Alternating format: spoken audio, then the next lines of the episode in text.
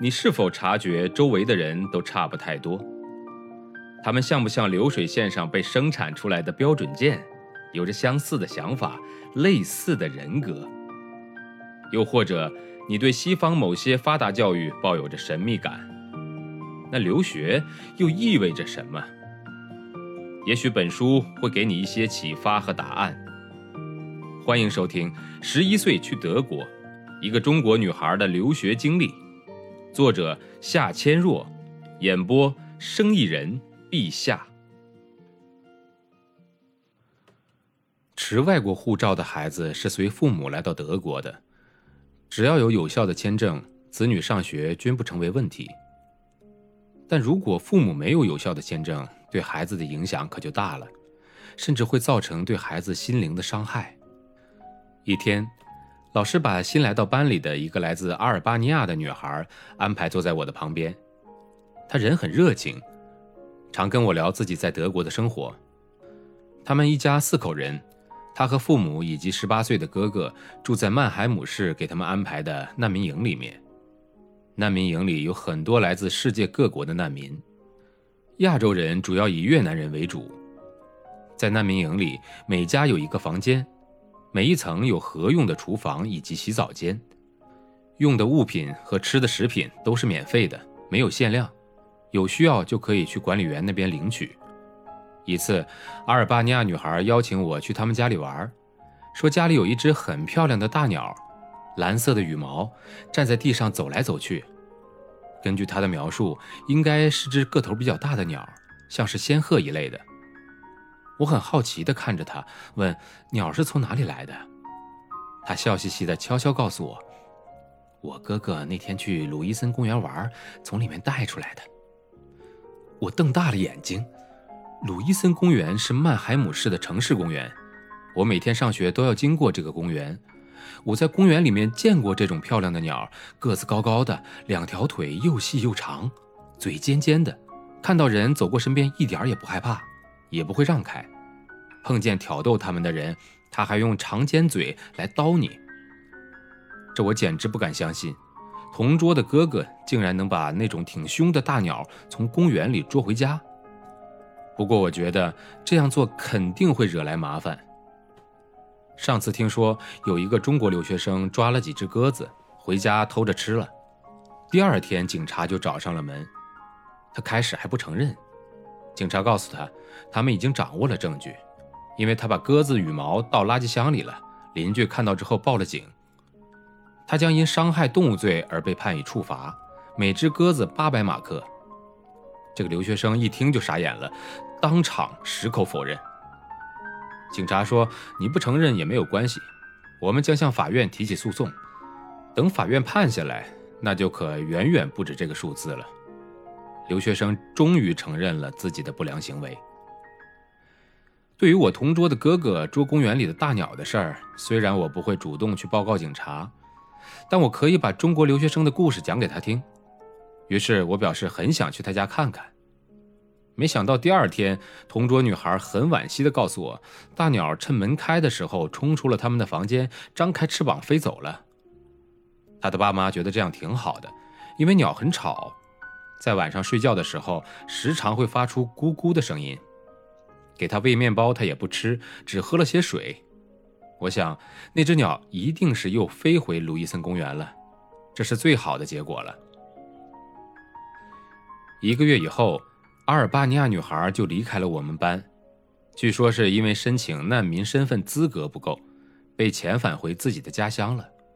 难民这个词对我这个来自中国的女孩来说是很陌生的，因为从没听大人们说过哪国的居民由于战争或是政府的迫害逃到中国杭州申请难民。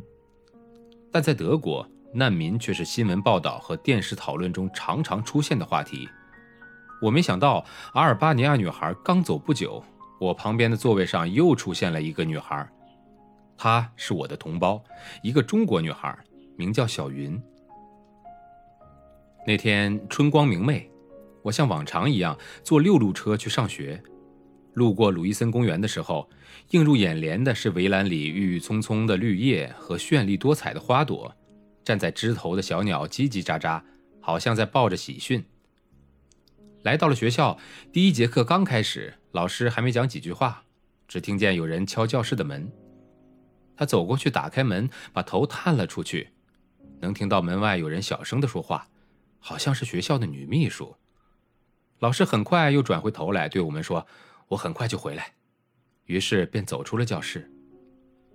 几分钟后，老师果然回来了，后面跟着一个亚洲女孩，圆圆的脸，梳着马尾辫。辫子很长，上身穿着白色的运动夹克，下身是浅蓝色的牛仔裤，脚上一双旅游鞋，背着书包，面对着班里的同学，在他微笑的表情中看不出丝毫的害羞。老师开始介绍，我们班今天来了一个新同学，他叫云，来自中国。云来到德国的时间不长。老师环视了一下同学们的表情。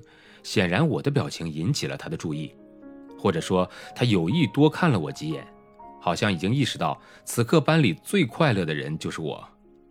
我真的是喜形于色，毫不掩饰自己的兴奋之情。当我第一眼看到这个亚洲女孩走进教室，我的眼睛就开始发亮。听到她是中国人的那一刻，心里止不住欢快地跳了起来。老师安排中国女孩和我坐在一起。然后回到讲台继续讲刚刚中断的课，我不断地对着新同桌微笑，把课本推到桌子的中间，眼睛虽然盯着书，但是注意力却完全不在听课上。他也是一会儿看书，一会儿又瞅瞅我，两人的目光一旦碰上，都会再次泛起抑制不住的笑意。我恨不得立刻了解旁边这个同胞的所有情况，可惜在上课，必须要保持安静。我幻想中的好事情奇迹般的发生了，那就是在德国的生活中出现了另一个和我年纪相仿的中国女孩。我觉得生活一下子美好了很多，很多事情变得越来越完美。我直呼这个新伙伴的小名小云。我们在课间天南地北的聊天，彼此讲述着自己的童年，又如何来到德国，以及到异国他乡后的感受。第一次在德国可以跟同龄人说中文，我讲话的速度特别快，仿佛又回到了中国的学校。在同龄人面前，由于学德语，中文被死死地憋在肚子里，无处表达。眼下就像是一群被关得太久的兔子，突然被释放出来，欢快地东奔西跑，跳高跳低。原来，小云来自苏州边上的一个小乡村。他的爸爸和妈妈分别设法从偏远的家乡先后到了德国，目前都在中餐馆打工，并且正努力申请在德国的难民身份。一家三口虽然都到了德国，却不能彼此相认。由于他们没有一个家庭避难的理由，而且到达德国的时间、地点甚至方式也不同，因此提出申请难民的理由也各不相同。